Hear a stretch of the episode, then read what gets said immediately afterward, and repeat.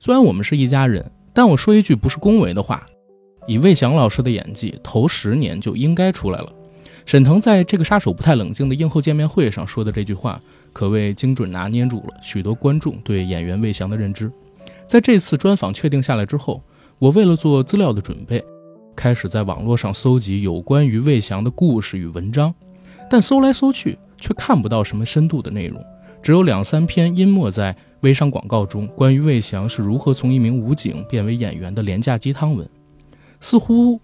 似乎大家虽然喜欢魏翔，却经常容易把他忽略在其他搭档演员的影子里，这让我理解到我们今天的专访可能会存在的一个价值。一个出身平凡、相貌一般的小镇男孩，决定做演员，用十几年的时间，最终练就一身好功夫，终于在中国商业电影最高竞技舞台春节档上，带着自己男主角的作品出现。电影是一个造梦的机器，同时也是一艘玩梦的帆船。十年奋斗，魏翔终于从其他人的影子中走出来，用马丽在同一场见面会上说的话做这段前言的结尾。魏翔这次成了。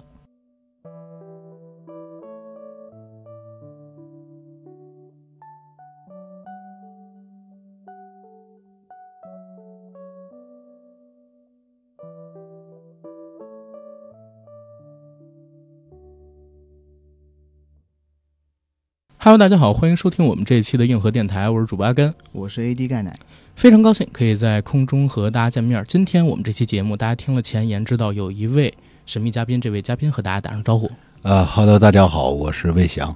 演员魏翔。然后今天为什么会把魏翔老师请到我们的现场呢？一迪，这个要感谢一下我们的一位老大哥嗯，王硕大哥，对，硕爷是这个杀手不太冷静的美术，哦哦哦，对，哦应该你们之前也合作过《西红柿》和《夏洛特烦恼对对》哦，对，《夏洛特烦恼》里边他魏在老师这部弄电影里啊还出镜了，对啊开场第一个镜我们要头， cue 他一下。对对对对对，王王王硕了，硕哥，感谢辛苦了。因为硕爷是我们电台很多年的听友，我们认识很多年了。之前他录过一次音，但那是好几年前了。这次的话，侧面出现一下，就促成了我们今天这期节目的一个专访。我觉得关于魏翔老师究竟是谁，我们不需要介绍太多，因为在过去这些年里边，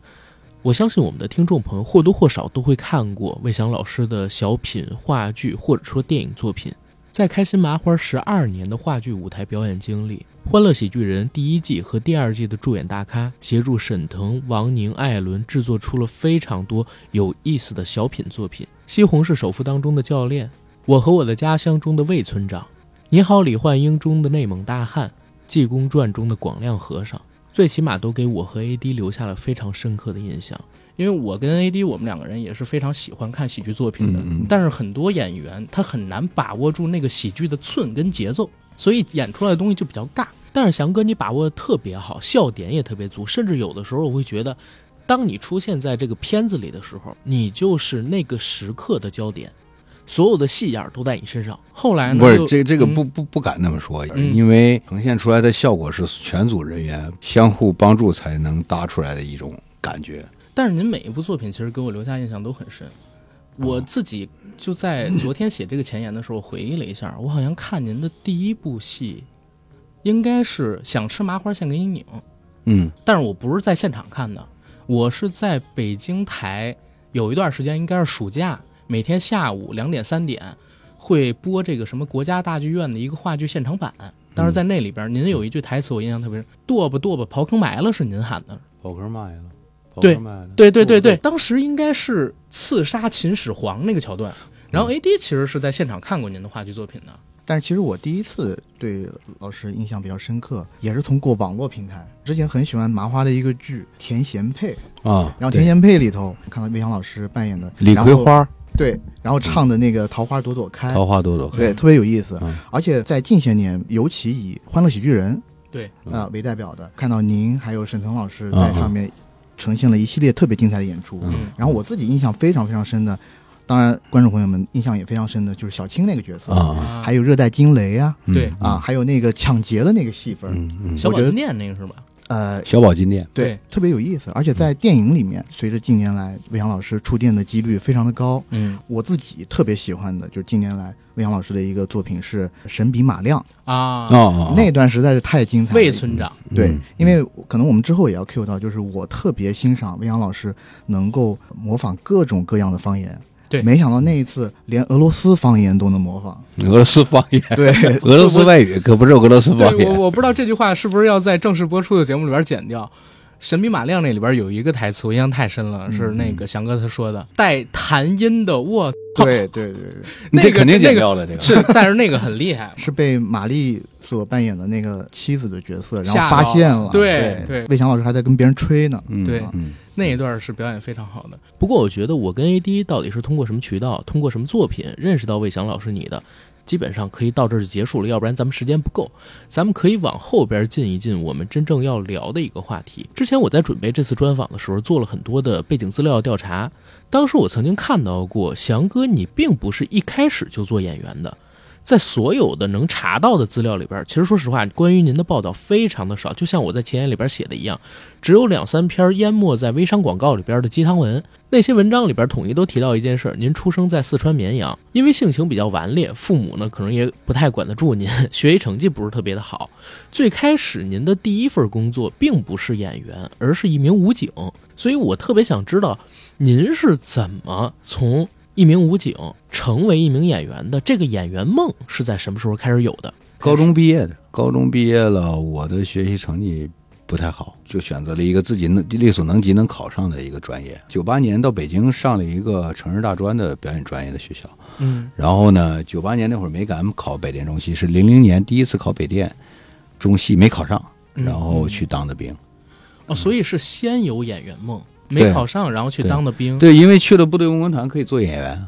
哦，就当时去部队做武警也是因为要去文工团做演员。对对对对，哦，那当时说您服役一年就拿到了一个三等功，没没没，不不是，哎好像好像是第一年吧，第二年第一年，记不太清楚了，好像是第一年拿了个三等功。对，嗯，那个三等功是跟表演有关系的吗？还是嗯，他就是作为一个部队战士，你完成完成任务出色嘛，他是给的这样的评语嘛，给啊的三等功，无所谓你是演员不是演员，人家普通战士站岗也能站出三等功来。明白？嗯原来如此， 毕业之后，因为有了在文工团做演员的经历，然后就到了北京报考电影学院，而且在电影学院里边还认识了，嗯，这个杀手不太冷静的监制、西红柿首富与夏洛特烦恼的导演彭大魔，也认识了沈腾老师。对，彭大魔导演是我同班同学，嗯负责编，嗯我们负责演。我们演毕业作业的时候呢，他认识沈腾，就嗯请来看演出，是我和沈腾第一次见面啊，啊。他作为观众，我在上面演啊，这样记住了我，记住了我之后，毕业了以后没戏没活儿，然后就让我说大魔，你帮我跟问一下沈腾，听说他在倒麻花，看还有没有角色。那个时候麻花有名了，在北京是很有名的。一那会儿已经是第三部了，叫《人在江湖飘》。零五年的时候，对，在嗯北京，尤其对于我们这些学表演的孩子来讲，那麻花已经非常有名了嗯啊。只不过对于全国观众来讲，可能还不知道啊。是啊，所以其实是在彭大魔老师他的一个引荐下认识了沈腾，又在沈腾的介绍下进入了开心麻花。对，是这样，因为他是导演嘛，他说我能进，我就能进了。嗯，沈腾老师当时还是做导演比较多，是吗？呃，也不是，当时那个年代，他也演也做导演嗯，啊，同时的，那我们没有赶上那个时代，对，没有在现场看过，就是很可惜啊。啊，很可惜啊。对我我那个时候我我，们俩都比较小年纪，对我第一次见沈腾在台上演戏就非常震撼。啊，非常震撼，就没见过那么演的啊！他在舞台上那种自信，甚至让我感觉到他都不太在乎观众笑不笑这事儿啊，嗯就是那种自信啊，放松，投入，不是他就是放松自信，嗯，就是那种嗯完全没有压力的感觉啊，嗯特别让人羡慕。嗯，是那时候的开心麻花，如果现在让我去评价的话，就是人才济济，沈腾老师、马丽老师、闫飞、彭大魔，他们全都没有出名呢，全都在那儿演话剧，而且呢，翔哥你也在那儿一连演了十几年，那段时间我相信对你们的磨练也是非常非常非常重要的，在你们现在的演艺生涯里面，首先我进麻花，我就特别感谢这个缘分，能遇到我我们这么多这么多年的战友，特别感激这十二年里边，在我生命当中最需要去学能耐的这个年龄，嗯给了我那么多的舞台实践的机会、嗯啊！这个成长是我我特别庆幸的啊，嗯对我来讲，那段时间也是我人生当中特别特别快乐的。战友这个词，嗯，这一点是挺打动我的。就是老师您把所有跟您合作过的人，觉得好像都像一起打过仗一样。对，而且在麻花这个集体，我觉得是更有代表性的。几乎我现在看麻花出来的演员，嗯，然后互相的这种扶持，很少可以在国内的其他一些团体看到有这么深厚的这种情谊。是嗯，像这一次，刚才您也不提到嘛，嗯前两天的一个见面会上面，嗯就是大家能去的，然后都去了。对，还有刚才说那个你提到的那个沈腾、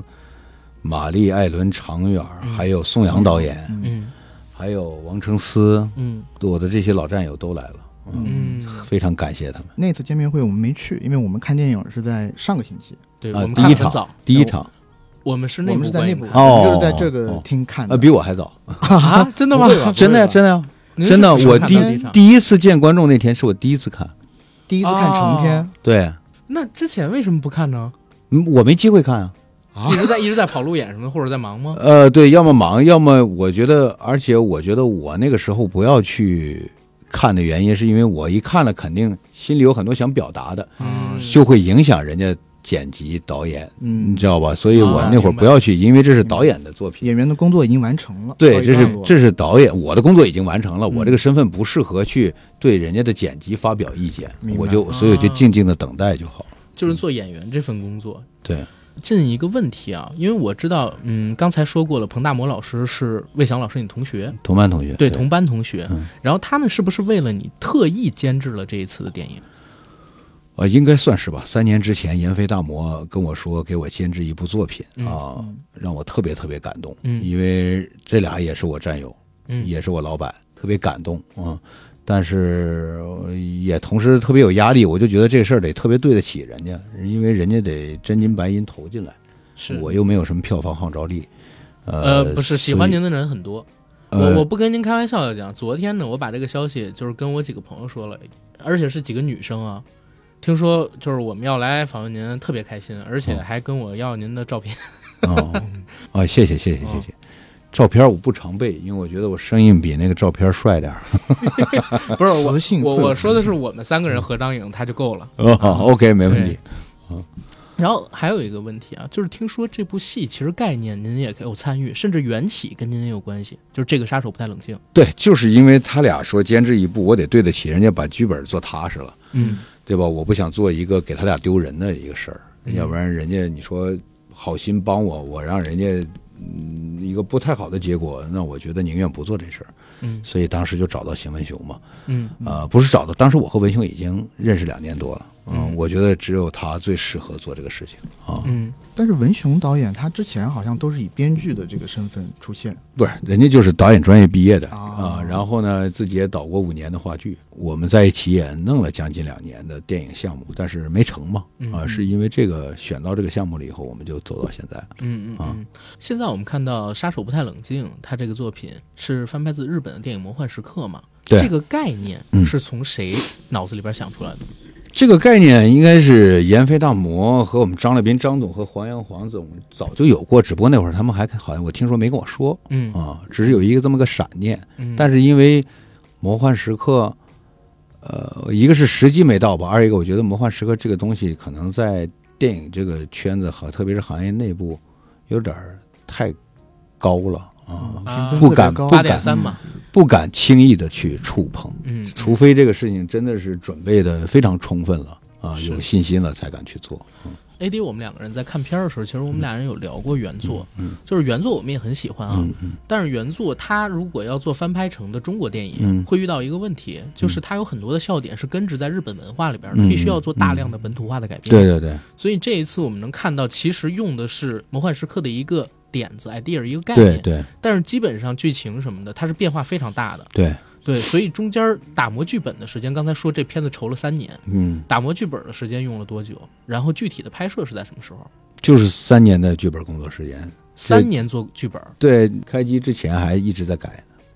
哦，对，一直在改，包括我们拍摄的过程中也在改，嗯，因为很多东西得立起来，看到实际的时候，你才有新的感觉、新的想法啊、就是你得演员真的穿上那个衣服站在那个台上，大家一起演出来之后，有一些感觉可能跟文字层面想象的不太一样，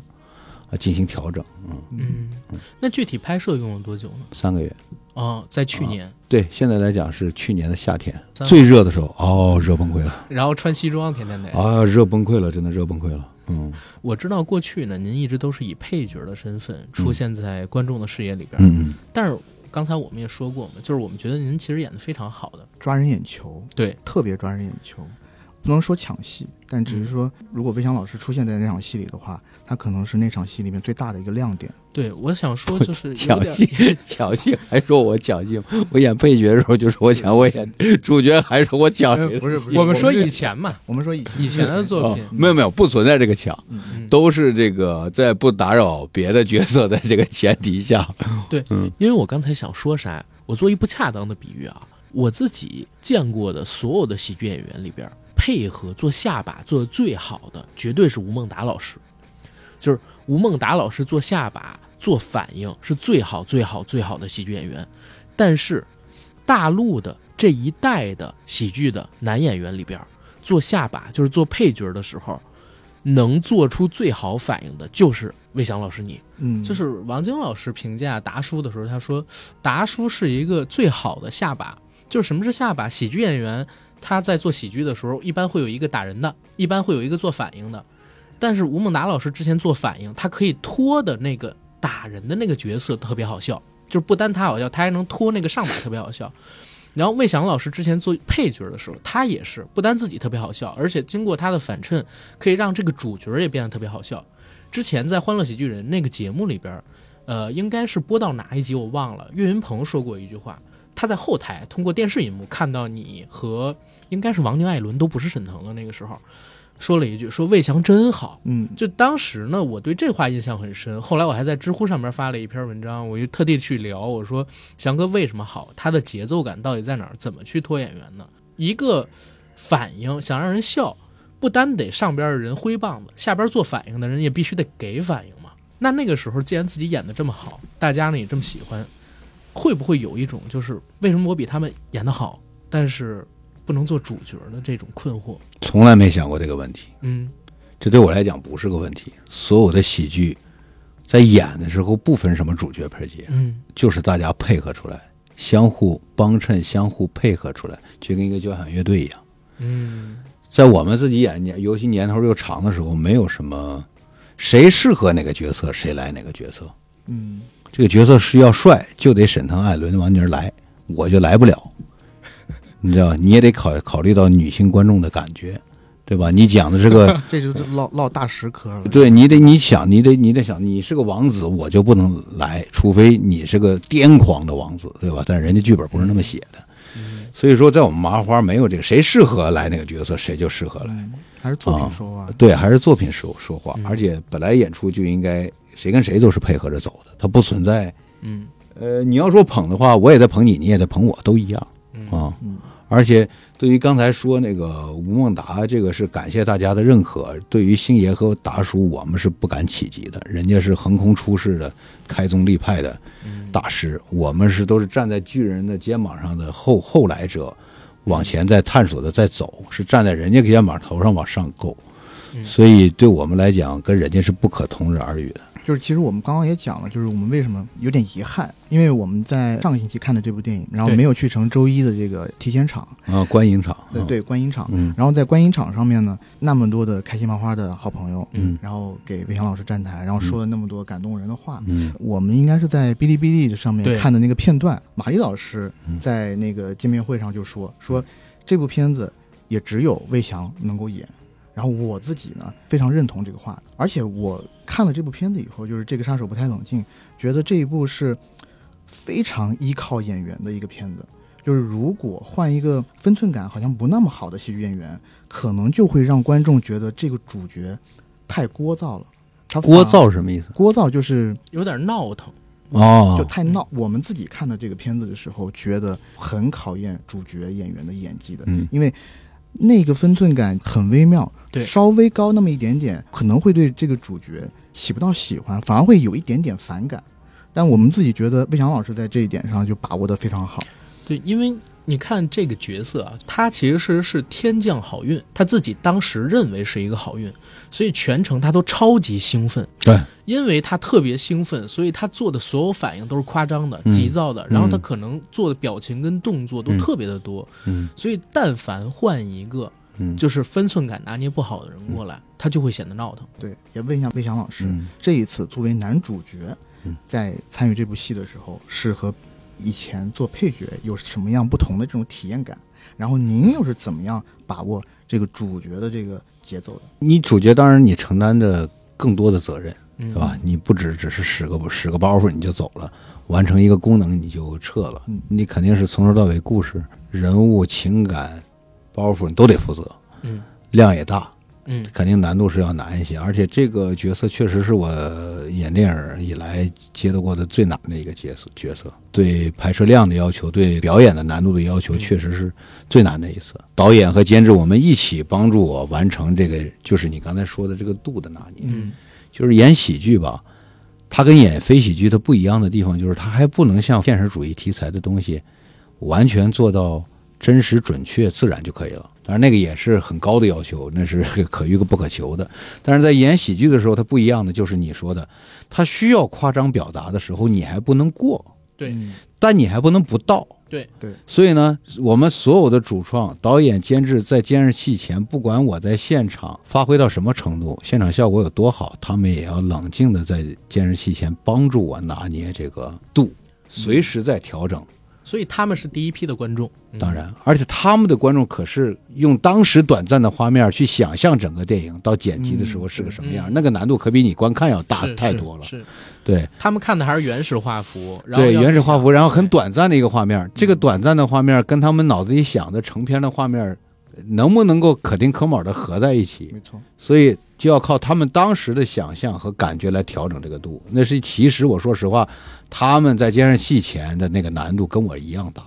对一点儿不次于我。就是也许这个包袱我已经使炸了，现场效果可能连工作人员都笑了，但是在在他们看来并不合适，明白。可能要进行调整。嗯嗯嗯，因为拍的时候，可能他的这个镜头顺序是也不是按照事对事的对发对展顺序对来，对对对吧？他可能这个情绪可能使大了，但是在故事顺序里面，对对对可。能他不适合。剪辑电影就奇妙在这儿，你剪起来两个小时的东西连起来，跟你单看每场戏的感觉是完全完全不一一样，样完全不一样，有对天有的甚至是是天壤之别。是的，所以这就要求主创者要很客观的在镜头前随时的进行拿捏，我我们可以说一点剧情吗？就是尽量别剧透就好。呃，嗯我我只是想说一个，就是这个杀手不太冷静，其嗯实是说魏翔老师扮演的是一位叫做魏成功的演员。可以可以说可以 OK，说，嗯对他扮演的是一位演员，所以他有一些在片场的戏份。嗯然后这些片场的戏份里边呢，会出现导演，还有其他的剧组里边的工作人员嗯。然后魏翔老师扮演的这位成功嗯，也要在电影当中再扮演一个角色，所以会有魏翔老师扮演的角色去扮扮演其他角色的这么一个套中套中套 的感嗯啊啊觉啊。对。然后刚才您提到一个事儿，就是在这个片子里边，是您其实从影生涯当中啊承担的表演量最大的，然后嗯不也是那个技工是表演量最大啊的，啊对，嗯就是说电影里面，嗯，难度对对表演的技术层面的要求的难度是最大的。嗯嗯，那所以我就说，您说的难度在哪儿？这个角色，一个是我刚才说的这个喜剧部分的表达的这个度的拿捏，嗯是多一点还是少一点嗯啊、一个是这个方面的难，二一个难呢是是我要演魏成功，嗯我同时还要演魏成功演卡尔，嗯就是说啊我要戏演中戏两对，两层意思在里边对儿。嗯，对。然后呢，你在找寻到这两层意思准确的表达的基调的时候，还要去演有时候魏成功和卡尔之间的过渡的这个过程，他们有时候是合二为一的。导演喊咔之后，他是卡尔。嗯导导导演喊不是导演啊喊对喊 action 的时候他是卡尔，喊停的时候他是魏成功。嗯但是他你要知道，在咔和 action 之明间白还有那一部分，明白，嗯就是嗯有的时候，比如说我们回溯一场戏，嗯这场戏呢是您第一次见到陈明昊老师，然后每啊次对见陈明昊老师的时候，嗯在演着演着，然后你就会对窗外那边说一句话，他们谁打断了你说，哎，你们不知道看镜头吗那一句话其实是处于他俩之间的，对，就是嗯你一个在表演跟不表对演之间，对对，对，但是呢，他还要回到这个人物状态。嗯但他回到这种状人物状态，有的时候要求是霎时之间不需要过程回，就直接跳过去；嗯，有的时间是需要表达他过去的这个过过程嗯，所以说他的表达的人物层次的丰富的程度，还有一个是难在这方面就是最少有三重，啊，对，有对三有种三样子种，嗯，对嗯嗯一个是未成功，对一个是卡尔，对一个是介于他们俩转换之间对对的对对那个对嗯对嗯对对所以这一次角色的难度是您之前做过电影的角色里边最大的一个。对，您是怎么样去把握刚才说的那种节奏的呢？毕竟我们提到了整个状态，它是比较兴奋的，嗯然后稍微一点儿就会过，嗯，然后但是收一点儿呢，它效果又出不来，嗯是怎么找到中间这个节奏的？就是在不停的我们在不停的拍嘛。嗯拍完了一条，觉得这条好像似乎满意了，那我们就所有人在监视器前看一看，嗯，看大家有没有歧义啊。如果有，那我们就再拍一个备选的方案。对，也许大家看到的是每一帧的那一条，但是也许这个包袱的处理，可能我们拍了可能几十条嗯，啊，可能几十条之间都有一点细微的差别，剪的时候看哪个合适。喜剧演员，您觉得对一部喜剧电影究竟意味着什么？其实我觉得总的来讲，嗯先不聊喜剧演员来讲，我觉得演员在电影当中就是一个能够说话的一个能够行动说话的道具罢了。电影艺术就是演导演的表达，所以任何电影都叫某某某导演作品，它不叫演员作品。所以呢，演员是遵循着在导演的带领之下，配合着导演完成二度创作，就是一个可以说话和活动的道具。我觉得观众没必要把一个演员在电影里边所取得的功劳或者责任看那么大，好像一部电影好是因为演员演得好，好像一部电影不好是因为演员演得不好，其实完全不是这样。当然，相对于大多数的电影，喜剧电影对演员的要求会更高一些。对，啊，演员的表达空间在喜剧电影里边儿会更更大一些。嗯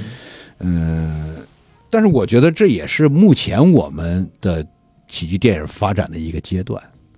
比如说，观众可能会认为演喜剧的是不是得必备撒狗血的功能啊？可能撒狗血在大多数观众眼里已经成为一个贬义词廉价的，啊，廉价的。但实际上，在我们行业内部，撒狗血是一个术语，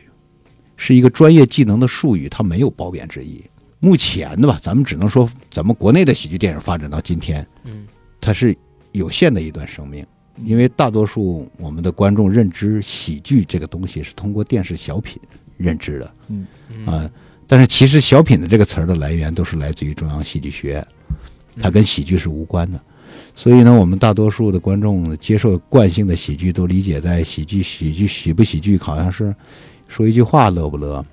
逗个嗑的乐不乐，嗯啊，仅限于这个啊。但是其实对于喜剧电影来讲，你先得是个好电影，再探讨你是不是个喜剧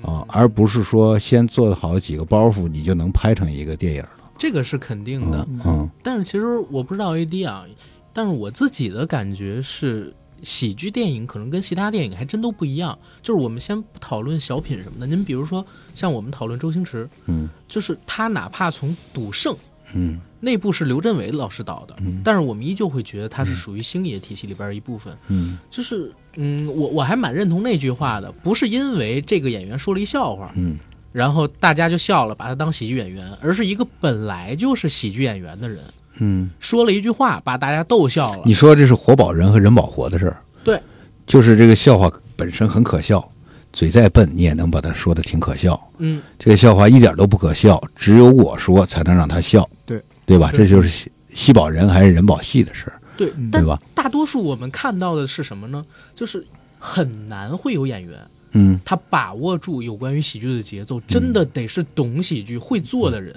嗯，所以就是我自己的看法，呃，或者说我自己的一个认知可能不太对啊，嗯但我还真觉得好的喜剧演员。甚至比这个片子的导演不能说重要，不不能说比他重要，应该是差不多的分量。不是，嗯，还是导演更重。有一种喜剧电影是可以用素人拍的，嗯，是你明白是我的是意思吗明白明白。就是说，而且他有可能也能拍得非常高级，非常好笑。他可以用一些没有表演经验的人，只要你的点子足够刁，你的设计足够精巧，是可以达到的。但是要做到这一点是比登天还难嗯难啊，的所以没有人这么做啊。但是在理论上是存在这种可能性的，你明白这个意思吧？就是嗯尤其是用误会法、误会法呀，用剧本结构堆积成的喜剧，嗯是可以在表演上尝试，甚至没有过喜剧经验的演员。嗯，那但是呢，你要敢这么做，那你得拿出过硬的剧本才足行够。好的故事，足够好的是故事、足够好的点子、足够好的拍摄方式和镜头嗯嗯语言，嗯，才能做到这一点。对你明白我的意思吧？所以您的意思是，就是刚还是回到刚才您说的啊，嗯嗯人保戏还是戏保人。嗯嗯，如果说剧本足够好，导演特别牛逼，那肯定就是戏保人。如果人再好的话，那就更啊，好锦了。上添花了。，对，但现在大多数的情况可能就是人保戏，呃，现在的情况。对，对现在的情况是大家，呃，互就是说互相帮衬着往前走，嗯就是这个创作是，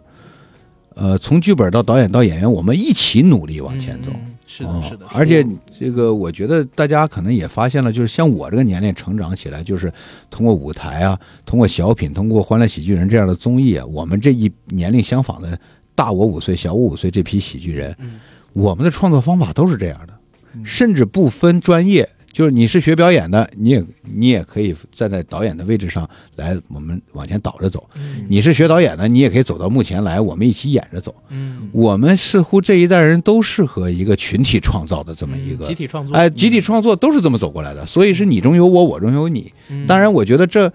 这个以后还会不会这样，这我也不敢说会不会这样是。嗯我明白，就是阿甘刚刚讲的这个感觉。嗯其实我觉得不光是我，嗯可能是大部分的中国观众都会有的这种感觉。嗯对于喜剧来讲，我们之前的想法可能是人保戏多一点。多一点。正是因为我们有这种感觉，所以才会在电影市场里面出现那种词汇，嗯譬如说含含糖糖量，量，对，嗯然后包括沈腾老师也在那场里面讲了。之后可能大家就讲含翔量了。嗯但我们今天听到呃魏翔老师，就是他自己对这个嗯戏的理解，还是故事，包括导演主创的表达是第一位的，嗯演员还是一个团队配合的一个结产物嗯果，。翔哥可能是说，就是现在我们的电影创作，就是国内的话，他在是一这个个阶段，，对对对对嗯对对，它是一个发展的阶段，嗯，但是这个阶段能维持多长时间，或者说是多长时间不变，这个我就不知道了。对，就嗯现阶段可能是人保戏多，但是如果发展到一个足够成熟、足够高度的工业环境之后，嗯其实会出现越来越多戏保人的作品，嗯，就是剧本足够优秀，然后工业上对足够支撑而的，而且随着时间的流逝，以时间越来越长，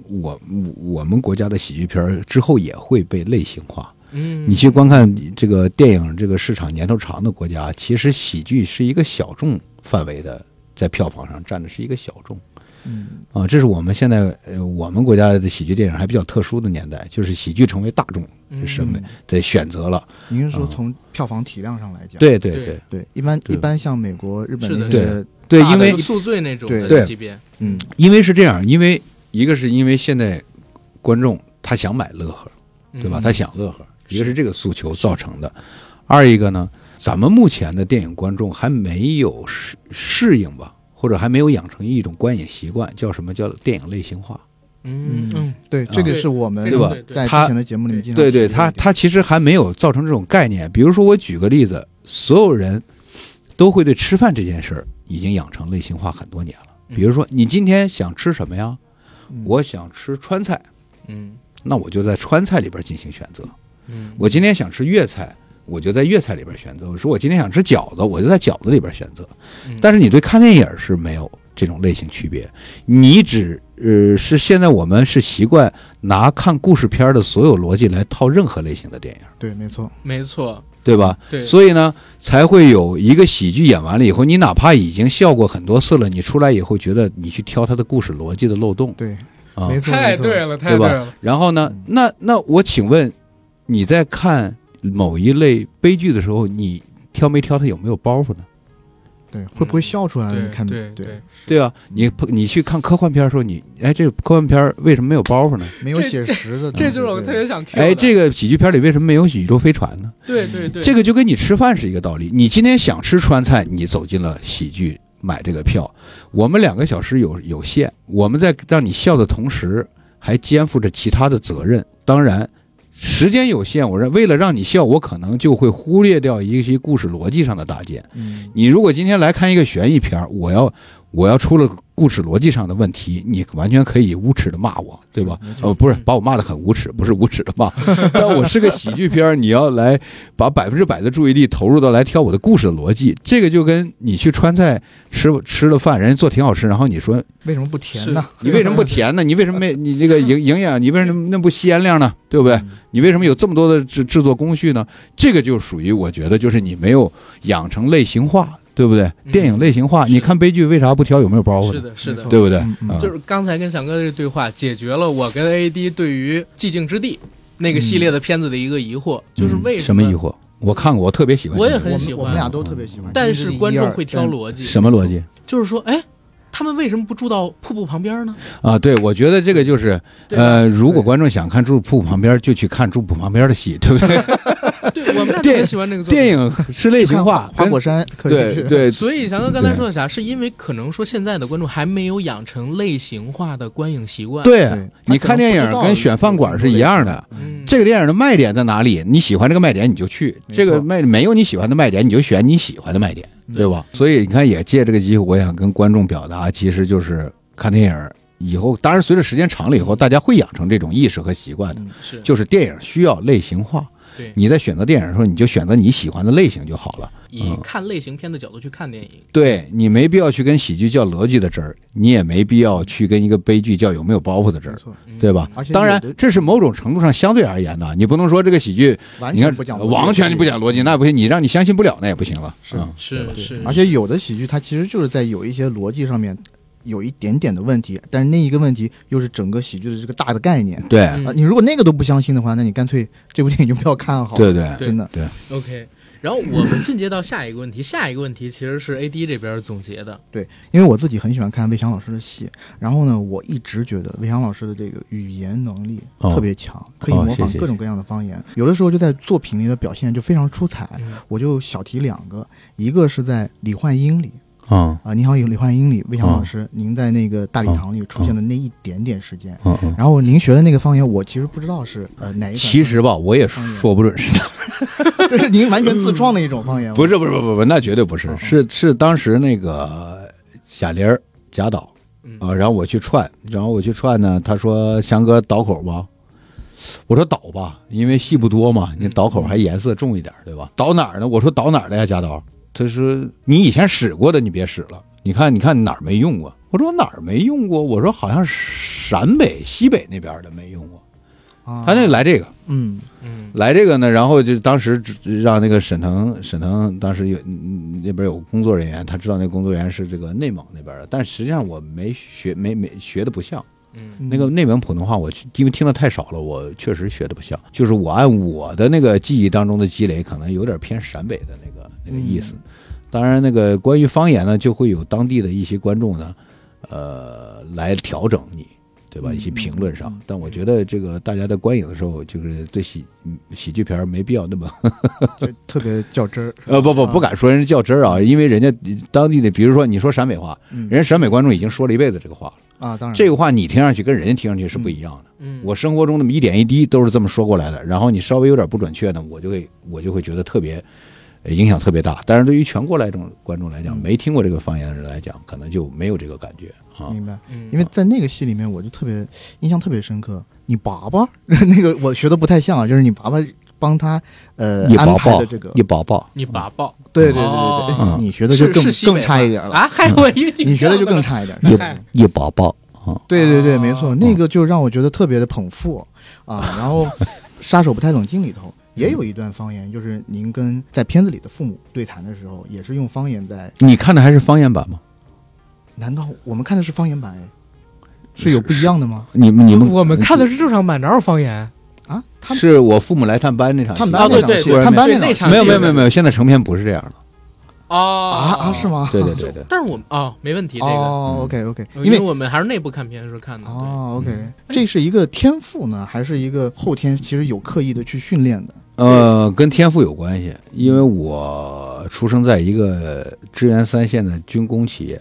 特别大的一个军工企业。啊嗯，那就父是母是哪儿的人？呃，父母是北方人，呃所以，因为我听翔哥的声音，就是听不出四川味儿。虽然我在背景资料做查询的时候，啊我是看到是这样，因为我们那儿呢，那个那个大的、哦大的厂子呢，从小说话呢，大家都说普通话，因为明白大家都是天南地支北援三线来的，对对对嗯你像我们家就有邻居就有陕西人、河南人、上海人、东北人，嗯，我打小就听各地的方言，我从小就听天津的各种方言我都听得到。但是呢，大家其实基本上说的是普通话，但是哦是认为自认为的普通话， 你明白吧？明白，就是带大着那个口音对对，的大家都尽量再说普通话啊。嗯嗯所以呢，但是我成长的那个年代，我那那批我这么大的孩子呢，基本上说的都是普通话，嗯也也比较标准了。但是就是因为我从小就听各地的方言，嗯然后呢，我对各地方言呢有一些印象啊。学了这行之后呢，那就特别是演出的时候，因为演配角多嘛，就倒口倒的比较多。啊就平时的注意，然后还有训练，然后慢慢变成自己表演的时候会用到的一种技巧跟能对力，。但是每每一次用的时候，如果特别是在戏量特别大的时候，我都会去做这个功课的。啊啊，明白当然不是每一次你身边都能有这么一个语言老师的，其实就是你你比如说我要说河南话，我就得找一个身边得有一个河南人，嗯嗯，嗯、他就最好天天跟我在一块儿，我每句台词都说给他听啊中，嗯啊啊，对，是这个意思。 其实您自己觉得，对于一个好的喜剧演员来说，应该具备什么样的能力和特质？您自己有没有喜欢的喜剧演员？我觉得沈腾就是天生的喜剧痞子，他的幽默感是天的，我就说他不干这行，他也是一样幽默，极其有魅力，而且观众对他的喜爱似乎已经超越人物了，就是为了看他是，对看，他。没错，就就像给他发了一个证书一样的，他站上了就是这样。你知道，对于喜剧这个圈子来讲，其实内心我们从业者更尊重的是创造者。嗯，嗯会演喜剧的人本来很少，会编喜剧的人少少之甚少，没错，所以我们心目当中更尊重的、更尊敬的是编创者，嗯，是编创者。嗯所以我说，为什么提到沈腾，是因为他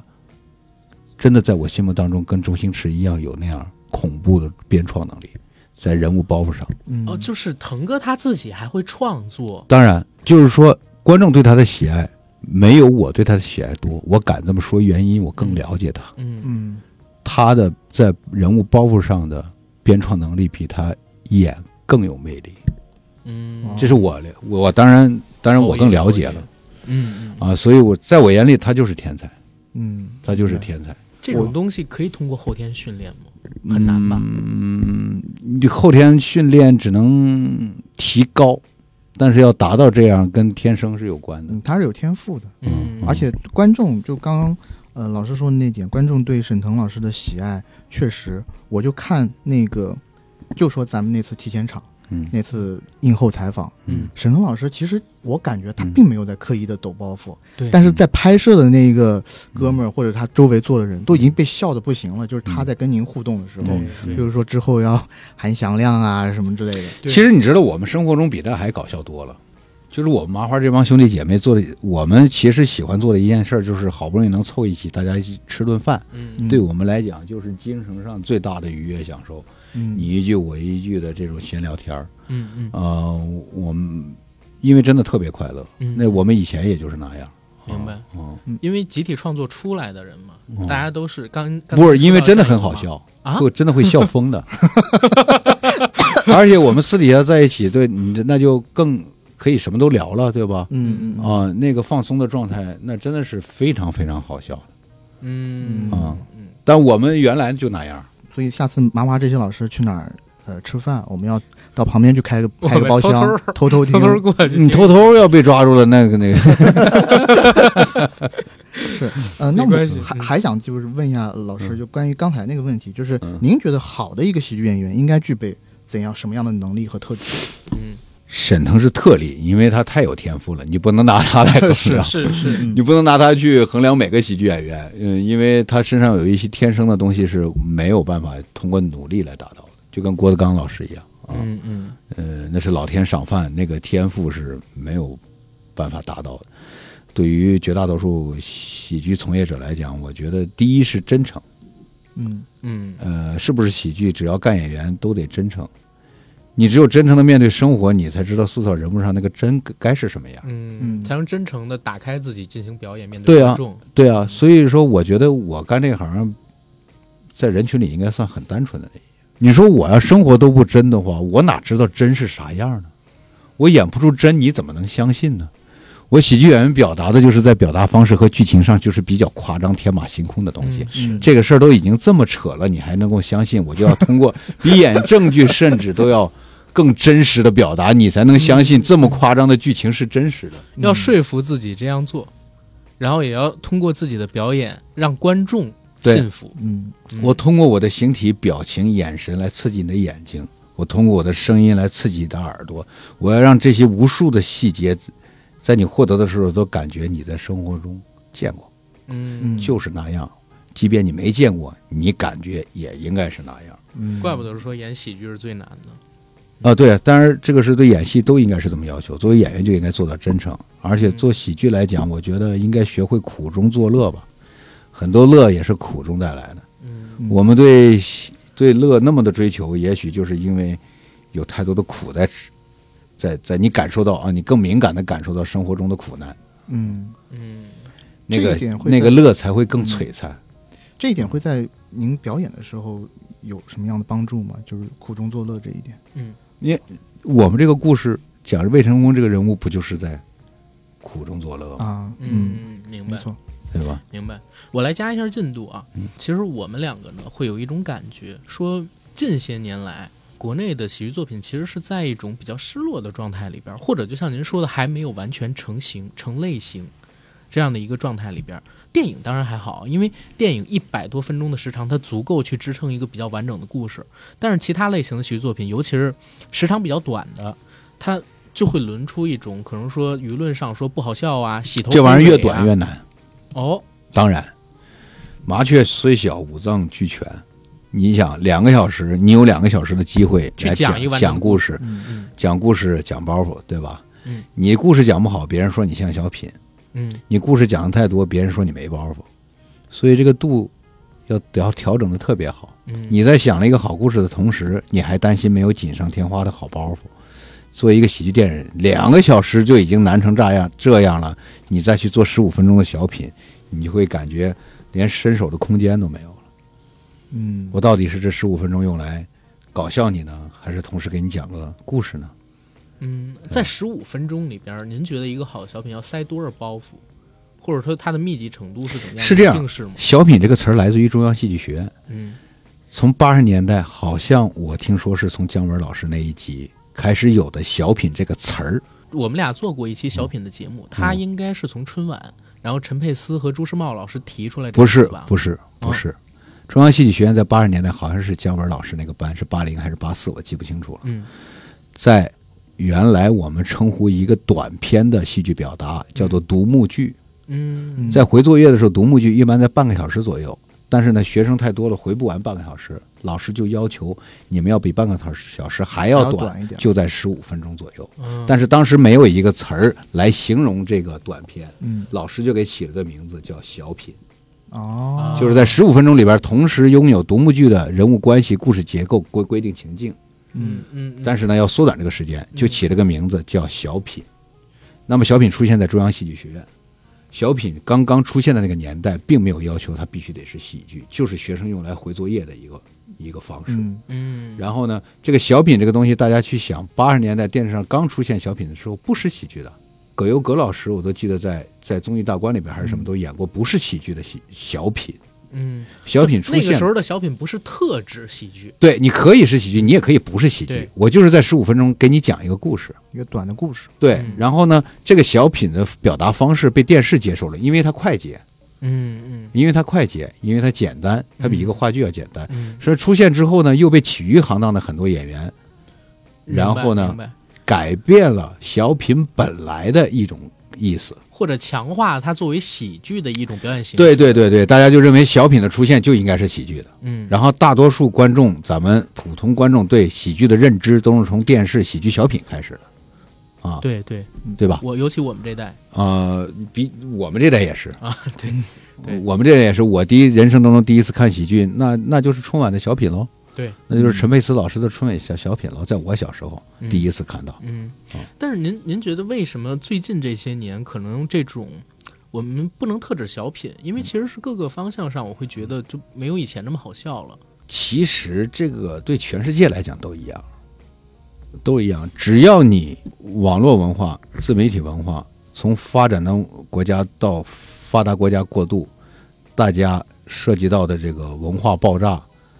多了以后，大家看到东西多了以后，你一比，你见得多了嘛，嗯你自然你审美就提高了。你去想为什么没有原来好笑？你想想你小时候见过啥呀？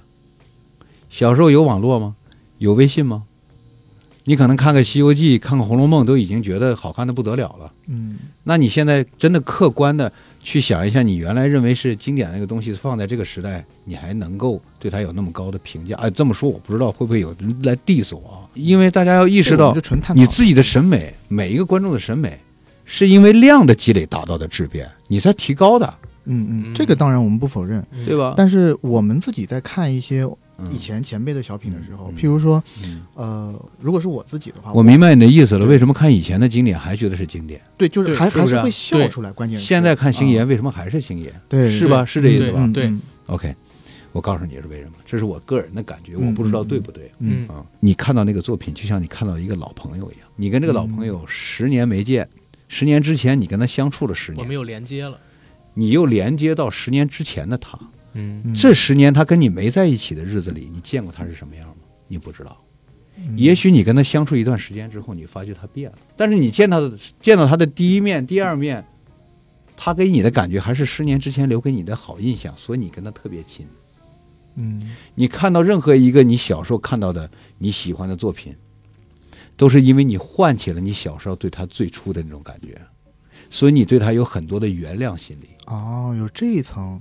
或许当有，然但我还是觉得这不是主要的。 在我看来，这就是主要的。那 OK，我再这么说，不涉及到任何某人某事，嗯嗯因为我们嗯提供了，我只是在表达这个意思，明白大家不要误入啊。嗯嗯我们就是聊嘛， OK，你现在去想象你曾经看到的小时候看到的喜剧，嗯，你认为非常牛的喜剧，非常棒的喜剧。你冷静下来想，那种喜剧的表达方式放到当今这个市场，真的会被现在的年轻人所接受吗？他的表达方式嗯就是重表新达做一手个作品，用同样的跟原来一样，嗯跟原来一技巧，但样，都是第一次看，对，或者说你还不说别人，就是你自自己，你认为是特别牛的那个人拍的那个电影，现在他还拍了一部电影，用的还是那种方式，那种表达方式，我还能跟原来一样接受吗？你冷静下来想这个问题，绝大多数不会，对，但只有极少数的那种，真的就属于不朽经典的那种会。嗯对对，你说对了嗯。你说对了，我说的是一个普遍现象。对，之所以被称为经典，就是它经得起时间的考验。因为我想了想，就星爷的作品里边也只有几部能这样。你如果说《赌圣》，你放到现在重新去上映，让一批从来没看过星爷之前电影的人去看，可能也不会喜欢。但是有几部，你比如说《功夫》跟《少林足球》，过去二十年、三十年，它依旧非常牛逼。嗯，就只有不朽经典才会这样。对，呃，而且你知道，就是说，从业者会面对一些普通观众想象不到的一些感觉，嗯因为观众得真正意识到自己在喜剧审美上面的提高。我再举个例子，可能比这个要更浅显一些。嗯嗯你去回想，你随着年龄的增长，你第一次看到赵本山老师，你想想你对喜剧审美的智商；你第一次看到周星驰老师，你当时的喜剧审美的智商；你第一次看到郭德纲老师，这几个人出现之前和出现之后，是不是你自己对审美的理解有变化了？嗯，就要提高了。我们之前在没有看过这几位老师的作品的时候，你我们对可能是在可能还没看过那么多。对你对笑话的理解对是不是提高了？在看到周星驰之前，呃周星驰之前，你见过你见过逆向思维的包袱使用吗？你嗯你你你你那个来喂只公子吃饼，你感觉怎么样？我还有点饿。你在你在这个包袱之前，你见过逆向思维的表达吗？啊，是你没见过嗯。 OK，当时你见过了，现在我再使这个包袱，你还能像当年对那么，就乐会吗觉？得不新鲜了。对对啊，嗯，第一次肯定是最喜剧的震表撼的对啊，喜剧的表达规律，全世界这些年总结的都是有限的。这个总结的成长是不一，是现在是赶不上网络文化的发发展，你是赶不上观众审美的成长，所以在、嗯在在这个呃电影市场已经比较怎么讲成长成长的比较成熟的国家里边儿，喜剧所以才成为了一个小众。哦啊，就搞笑人这件事情，迟早要变成一个难到不不跟登天一样难的事儿，所以他才发展出了嗯各在种细分的发类型啊哎，在等等在在在人家甚至人家有的国家叫它叫傻瓜喜剧嘛，嗯嗯，就扯淡搞怪秀，不是说给傻瓜看的喜剧，是你要具有一个傻瓜心态来看这个嗯，傻瓜视角和心态来看待喜剧，是你才能是获得快乐。因为获得获得快乐这件事，制造快乐这件事，真的变得越变得太来越难了了。。嗯嗯，这个对我觉得真的可以试一下。比如说不理解的观众或者不服气啊、可以试一下，你去 不服碰一碰，不是不看是 我跟扎不扎你？ 跟不是碰一碰 不是跟我碰一碰，啊，是也不是跟从业者碰一碰，跟他给咱们的跟我们碰一碰，有点坏是跟观众碰一碰。嗯 嗯你如果觉得这件事儿容易，你可以把你的家庭成员当成或者同事啊，当当成成观观众众，嗯你自己去试一试。你看看今天你说我给你们演个十五分钟的小品，你看看人家能乐到什么程度？ 尴尬死这了。让社死的，哎呀，嗯，对呀、那你可能有过这种尝试，你就能够感知到这件事儿得多难。嗯，没错，你给你家人如果都不乐的话，那生人面对你是什么样？是行，确实，我我还是赶一下进度啊，回到我们原定提纲里边的问题，因为《冷静》这个片子，其实我跟呃 AD 我们俩是在上周新力看的嘛，嗯，算是内部观影。然后我们看到片尾其实有一个彩蛋，这彩蛋我可以说吗？哦，不等，不能是吧？。对对，但但是那个彩蛋，其实我们俩看到之后，嗯我们俩觉得挺感动的，嗯，谢谢谢谢。呃，真的挺嗯感动的。然后能聊聊这部电影对翔哥你的意义嗯吗？呃，是一个二十四年的一个工作总结，不代表着我以后都得演主角，仅此而已，就是我二十四年从艺来来的一个总结，工作总结。但也是一个肯定，一个证明。呃，这个要看观众了。我自己对自己来讲是一个工作总结的证明啊、但是在观众层面，就它因为它毕竟还没有上映，嗯嗯，我不知道大多数观众会会接受到什么程度。杀手这个片子票房真的不会差，谢谢谢谢，因为我们那天是在这个厅里，嗯然后我们前边是谭飞老师他啊们，啊、嗯谭飞老师在我们前边的时候笑炸了，笑得乐不可支。最后说了一句：“这片子要爆啊！”然后我们俩的感觉也是，就是它的结构是完整的，然后它改编自《魔幻时刻》嘛，我本来特别担心就是《魔幻时刻》，因为我们俩都看过原片，嗯嗯，我们俩之前看《魔幻时刻》的时候，如果说在看片之前有犹豫是它能不能做到本土化。嗯，对就是我看片的时候是觉得 OK，本土化是够的，嗯我期待它票房成绩。反正我自己看了这部电影以后，票房前景首先是乐观的，嗯二是呢，就是像几位老师讲的一样，魏翔老师在里面的表演绝对是立住了，要成了，也要成。嗯，啊这个我不敢多想。呃，起码在我们这边吧，在我们电我们台是觉啊，得在我们电台。其次呢，我就觉得这一次这个电影，除了魏翔老师以外，其他那几位麻花的首脸嗯在里头表现的，嗯，我个人啊，这个可能要剪 掉，但我觉得是那几位首脸在这一两年当中演的我自己觉得最好的一次。在麻花体系内的作品吧，因为、嗯因为马丽老师还有上一部，我自己比较喜欢的嗯嗯啊，东北虎，嗯，对。但是这一部作品喜去剧喜剧类型对里面，嗯呃不太冷静，是最近从《西红柿首富》上映之后，麻花体系的作品里边拍的最好的一部。啊，感谢感谢，然后您刚才说了，这个片子可能是您二十四年演艺生涯的一个总结，嗯嗯然后当然也是一个拿出来的作品，不知道未来会给观众一个什么样的感受。但是我们嗯两个人肯定是认为这个作品里边的角色是立住了，而且嗯我为什么要把马丽和沈腾他们俩在前两天后嗯主创见面会上面说的话用到我们这期节目的前言里边去，嗯就是因为这个也不是乱说啊。我前两天给那个娜姐，我给她发微信，就是我嗯们刚看完片儿的时候，我也说，我说就是魏翔老师这次角色成了。嗯要出来了，所以我想问问，就是对未来嗯自己的演艺生涯，翔哥你的嗯有什么样的憧憬跟理想？没有跟现在一样，跟这杀手之前一样，就是嗯剧本、角色、主创团队能够打动我，我就愿意尝试。 ，OK，那比如说，如果这一次，嗯，演的是主角，下一次嗯还是演配角，然后一直演配角，您也可以接受吗？可以啊，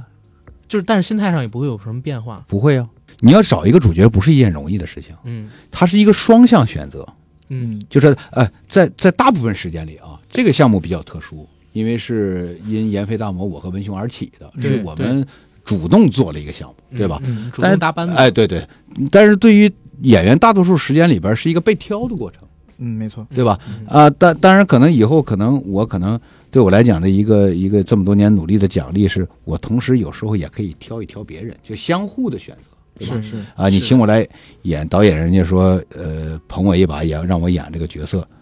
那我自己也也在选择嘛，嗯对吧？所以呢，要相互选上演一个男一号，它不是一件轻松和容易的事情，嗯，嗯双方都在考虑合不合适，明白。嗯，嗯，对吧明？白啊明白，是是这么一个。但是如果说人家说请我来演这个男一号，但我怎么看这男一号怎么不像我，怎么都不合适，嗯嗯嗯，或者这个剧本我就是不喜欢，这个人我就是不喜欢，那我就不会接嗯嗯啊。但是那边是个男二号也好，是个反一也好，是个配角也好，我特别特别喜欢这个人物，我觉得太合适了，适合我，，嗯那我就演了。所以说，以后对于是不是男一号这件事儿，他不对我，在我在我这儿不是个问题，主要得看本子。就从头到尾，魏翔老师这边还都是以作品为主，着重作品优先，表演啊对不是但是你但是个我人私这心个啊，嗯我私心特别希望就是嗯，翔哥你可以往前稍稍，就是前嗯两天我们访了一下东北虎的耿军导演，嗯耿军导演他说到一句话，就我印象还蛮深的。他说他选的那个嗯演员，他自己常用的像张志勇啊、徐刚他们这些人都叫被侮辱脸。然后为什么是被侮辱脸？他们常年的经过酒精的浸染、生活的磨练，然后各式各样的磨难在他们身上，从小可能生长在比较贫困的环境里边，然后他们会有一种先天的不自信，但这种不自信就是他老家鹤岗当地所有人身上会有的一种真实的状态。然后这种状态是电影里边非常难得见到，是属于特定演员的一种特质。然后其实我自己也会觉得，就是翔哥，你有很多喜剧演员身上，现在市面上边很多喜剧演员身上没有的那种分寸感、节奏感，还有想笑的那种感觉。所以其实私心是希望你以后可以往前稍稍多争取一下。当然，我对自己肯定愿意多演嘛，嗯，我当然愿想演男一号了。我怕但是你呢佛系，你知道吗？呃，不不不不不，我我达不到那个境界啊、那个我肯定愿意多演，当然呢，有一些前提或者要求得达到才嗯行。你比如说，如果说这些年观众对我的认知好评多一些的话，那也是我对自己进行保护的结果。我也可以不停的干活，但是呢，这个东西那就容易让别人对你失望。对，但前提还是挑好剧本啊，挑好剧本。对，对是是，嗯只要剧本好，你看是不是主角不重要，是能出彩儿不是最重要吗？是，对吧？我觉得就是让翔哥以后在咱们中国的喜剧电影业为腾哥分担一些压 力，哎呦不不，可可不 敢都这压力都在都这只在能说都在腾哥身上，对， 这个这个，我我可不敢这么说，我就是沾了腾哥光了，能有这个男一也是腾哥带着我，那个闫飞大魔带着我，给了我那么多配角的实践机会，嗯对吧？但我觉得嗯这是一非常好的事，就是市场应该给更多的优秀的演员哦，那是机会当然，嗯对那是当然，而且我本人也希望这个市场能够百花齐放，对，不停的出新人，不停的，你看这个成成为一个良性的竞争环节，嗯嗯，呃，嗯竞争的这个气氛，这个肯定水平会越来越高。没错嗯儿，就是前两天我看圆桌派他们最后两季第五季啊，他们提到了一个要保证基因多样化，就是只有基因多样化才能让这个种族物种不断的进化，就嗯是对中国电影也应该一样，对，它应该百花齐放，要保证电影的多元化，对然后让各种优秀的人去参与创作，对啊然后它的类型越来越多才会越来越好。当然当然，对， 没错。一定是这样嗯的。就我听翔哥，呃，这一路讲下来，其实我真的很感慨，就是他们原来麻花这个团体真的是互相扶持，对就是每一个人出来，就从不是很红到有一点名气，到大家要帮忙推一把，其实。大家使的力是特别多的，而且我因为在业内，我也看到，比如说闫飞婆纳摩，嗯他除了帮助邢文雄，还帮助若干个就跟他们有关系的这种呃演员，对去实现甚至是导演梦。对因为我记得印象很深，就是《甜贤配》里面有一个就是跟曹操对戏的那个男演员，他最近有一两部戏也要上，好像也是因为彭大魔在后面帮着他。我觉得这个，我我跟咱曹俩前操两天还对聊曹过那曹个操导演啊叫对对对，就是是个导演吗？他是个演员，是演员但是但在现在开在始做做导演开始做导演啊，我知道了，他是演的曹操吧？不是他演的曹操，就是那个蒋干是吧？干，你啊，我知道杨元翰，哎杨元啊汉对杨元汉杨元汉 对对是是是，对对，是这样。杨元我翰觉得是闫飞的师弟，啊，我觉得就啊这种革命情感真的很太难在咱们中国电影，我觉得这是电影圈里面独树一帜的，就是每就因为一个因为我们那个演话剧的时候，那就是一个团队嘛，嗯，那是在一起是一家人，嗯，而且麻花它不是一夜之间挣到钱的，嗯，它是真的要从有春晚之后。其实前期我自己之前也做过麻花的一个节目啊，嗯然后我去查，他们营收一直也不是特别，嗯，特别特别的好。然后直到就是最近这十年吧，然后才突然之间，赶上了一波崛起这种红利。对是吧对对，嗯所以大家的革命情感真的是用了十年的时间，尤其这种工薪演员，像翔哥你们这样的，在麻花就是演过对上千我场在的十作二年，对吧？嗯，然后就是大家是通过不断的、不断的在一起，然后一起去磨东西，甚至可能有一段时间吃住都在一起，对吧？嗯然后这样锻炼出来的感情，那这个东西肯定是和什么现在市面上边我同属于一个公司、同属于一个经纪人的这些艺人之间的关系的不一样的。对，就是可以看出来，互相之间是真的希望对方好，嗯，而完全不会因为对方的成就当然，对当然，产生一些芥蒂之类的。当然是这样嗯。嗯对，我们很羡慕这种。对就是我我们所以你看也那是天那天那个真的那个他们都来齐那天，我就特担心丢丢脸，嗯就一直在后面看他们的反应，还好没丢脸，因为其实那天场子有点硬，你知道吗？嗯，嗯啊、然后然后那因为好有点硬是硬是什么意思？就是嗯包袱难开，难开是因为这个行业内部人多啊，明白啊明明白啊白明白，眼光比较挑剔啊。嗯啊，就是笑点比较高嘛，嗯笑点比较高嘛，所以所以场子比较硬。毕竟是适应嘛。嗯啊，对，适应，对，但但但是你看，我们那要纯观众场，那就那就热多了，场子就热多了，是，嗯，现在开了几轮了？三三场三三三次，嗯，三次嗯，那也就是说走到第二轮了呗，马上临上映嘛。离上映反正就是三次，三后边次还有适应吗，后边好像二十八号还有一天是，吗？第三轮吗？那是，嗯，嗯，那翔哥之后有没有想过往正剧方面也尝试一把？其实作为演员啊，谁都想给别人不一样的感觉，嗯，你嗯，知道吧？嗯就是好像你在喜剧不，想被限制住，哦，不是，是为了证明自己嘛，嗯所有的一切都是为了证明自己嘛。嗯啊，你你你觉得我只能演喜剧，那我非要演个正剧给你看看。嗯在我这儿，这个问题不重要，嗯嗯就是我只要喜欢下面那个角色，无所谓他是不是喜剧嗯啊、这个东西不重要啊、如果有一天我特别想证明，那就拿作品说话啊、嗯嗯对吧？呃，但是我目前来讲，我对喜剧还是挺乐此不疲的啊嗯啊、但是其实我其实说实话，我个人最喜欢看的电影是悬疑。哦。哦对哦，我觉得呢，我们这个平台可以给魏翔老师做打小广告啊。啊魏翔老师最喜欢看的作品是哎悬疑，对， 而且啊而且我我还特别，你比如说纯悬疑，我还不喜欢。